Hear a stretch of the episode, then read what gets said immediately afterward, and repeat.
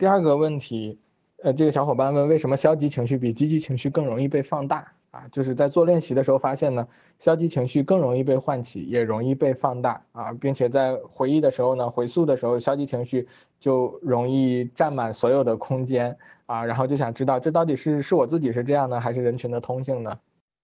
哦，必须要说这个小伙伴的练习感受真的非常准啊，就是他很敏锐的捕捉到了消极情绪和积极情绪的不同，并且这也是积极心理学非常重要的一个研究结论啊，就是有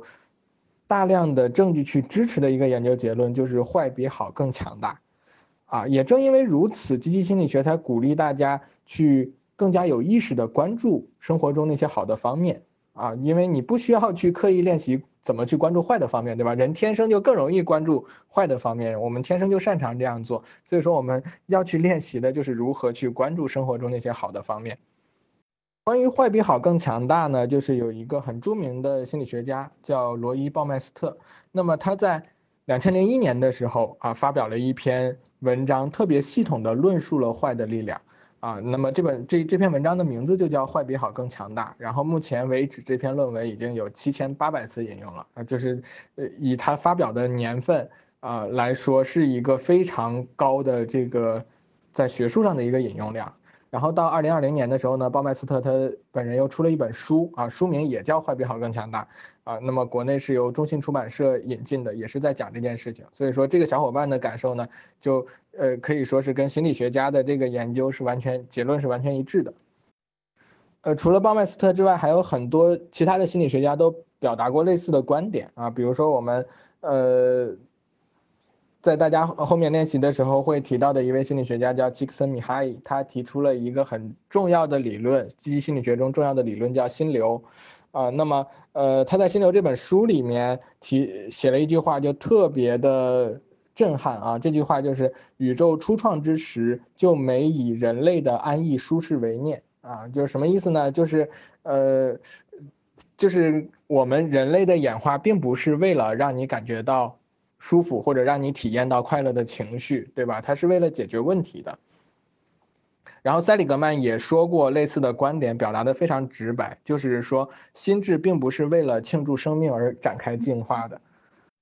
如果从呃心理演化的角度上来讲呢，人类对于那些坏的事情，对于潜在的威胁以及各种我们身边可能发生的最坏的结果，是抱有一种认知上的偏好的啊，因为呃只有这样。那这种认知偏好能够让我们尽可能多的躲避危险，对吧？去关注坏的事情，你才能够躲避危险，才能存活下来，繁衍后代啊。但是呢，它也给人带来带来了很多这种情绪上的焦虑和痛苦。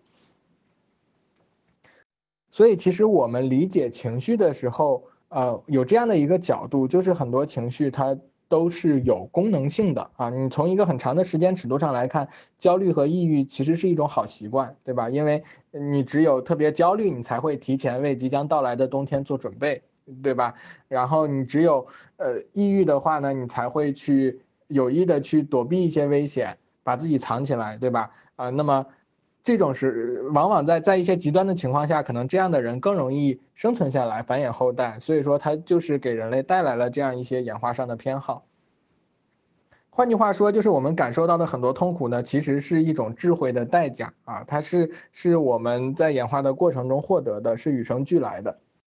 但是除了这种天生的认知偏好呢，就是我觉得人类还有另一层智慧，就是我们从出生开始，我们就开始学着去苦中作乐了。对吧？就是虽然说我们天生更容易关注到那些负面的、悲观的事情啊，但是还是有很多人在成长的过程中，在渐渐学会变得积极、变得乐观。这是一种成长的智慧，就是他可能不是天生就是这样的，而是靠我们后天持续的去学习、去练习、去努力挣得的这样的一个呃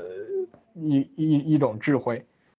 所以你也会发现呢，就是人可能会需要花很长的时间去学习如何关注积极的一面，如何让自己更开心一点。包括在我们练习的人群中，也发现了一个很有意思的现象，就是来到这儿的呃小伙伴呢，就是呃反而是那些年纪大一大一点的啊，这这些这些小伙伴更容易坚持下来。就是三十五岁以上的这些小伙伴呢，在练习的时候啊，获益更大，也更容易坚持下来啊。这。也是因为啊，就是他们并不是因为他们的生活突然变得更容易了，而是说他们有更多积累的这些生活经验，就更容易学会使用积极这样的一项技能。